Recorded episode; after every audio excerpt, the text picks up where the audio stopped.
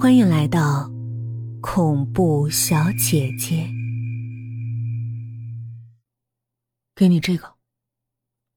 周军拿出一把藏刀，上面布满密宗的符文。这是我早年去西藏旅行时，一个喇嘛送给我的。如果真的危害到吕小姐的生命，就请你接过它吧。他渐渐低下头去，看得出，下了很大的决心。吕飞感动的不知道说什么好。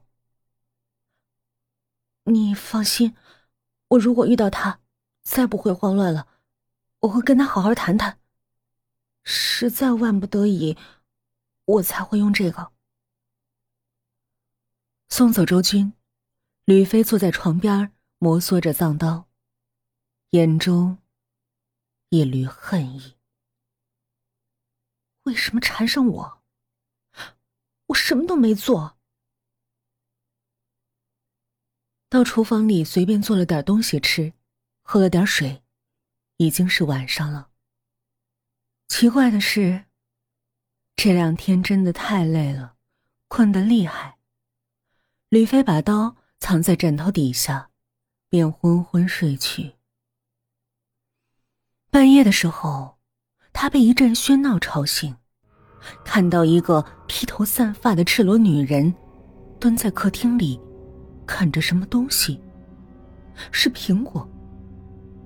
听到吕飞的响动，那女人回过头来，果不其然，就是上次在天台看到的那个老妇人，也正是周俊的妻子。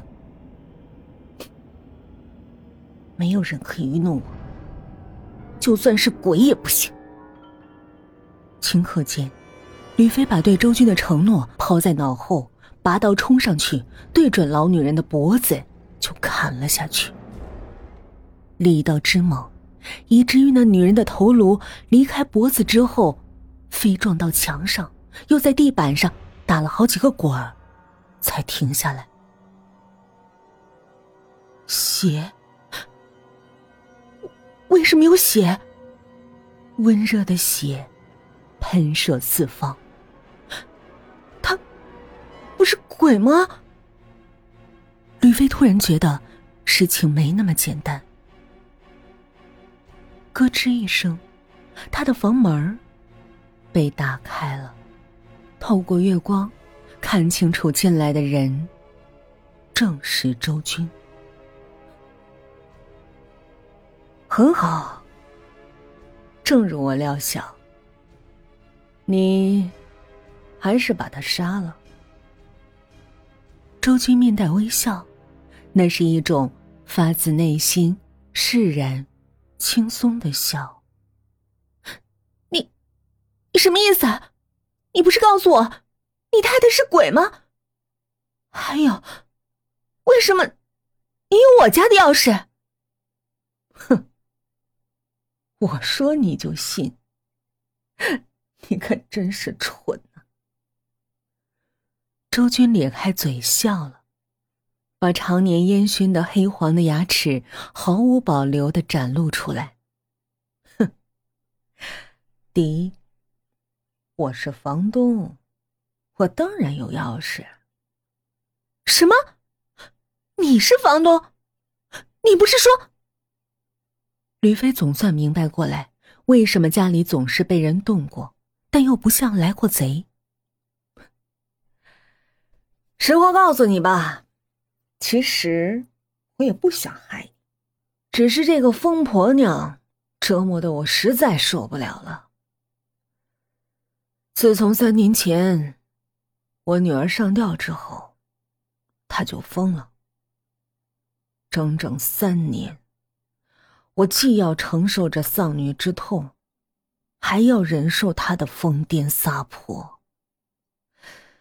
人的精力是有限的呀，我实在受不了了。幸好你单纯，相信这世上有鬼，不然我还真不好借你的手。不过你放心，我可以向警察证明，是这个疯婆子要伤害你，你是自卫杀人，你会没事的。但是你如果把我的事情暴露出去，我会随时改口供，说你威胁我。你仔细想想吧，杀了个精神病人，解脱了我，你也不会有麻烦事儿。作为回报，我可以免你一年房租。吕飞已经无心听他絮絮叨叨，原来那个灵位。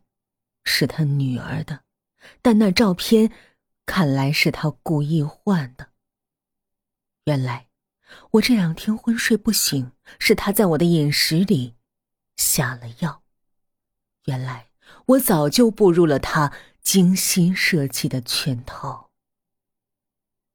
突然，吕飞好像看到了什么，猛地抬起头，眼睛瞪大，呼吸急促，目光越过周军，说道。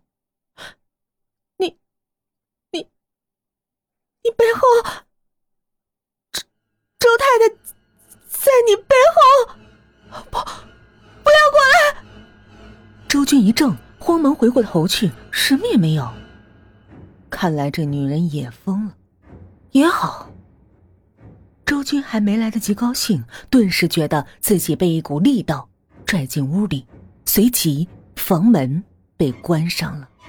然后他感到脖子一凉，紧接着是温热的液体喷涌了出来，进了他的嘴，上了他的脸，钻进他的肺，带着泡沫的粘液从嘴里不断涌现，带走了他所有的体温。你，周军用手按住脖子。挤出一个字。我也不想伤害你，是你逼我的。如果你不提招惹警察来，我也许会放你一条生路。吕飞的脸比月光更冰冷。你知道我为什么相信有鬼吗？那是因为我做过亏心事儿啊。月光照进厨房，落在那个雪白的雪柜上。雪柜里静静的冰冻着一颗蜡黄的、挂满霜的男人头颅，和两条没肢解完的大腿。头颅冰冷的脸，浮现着僵硬的微笑。终于有伴儿了。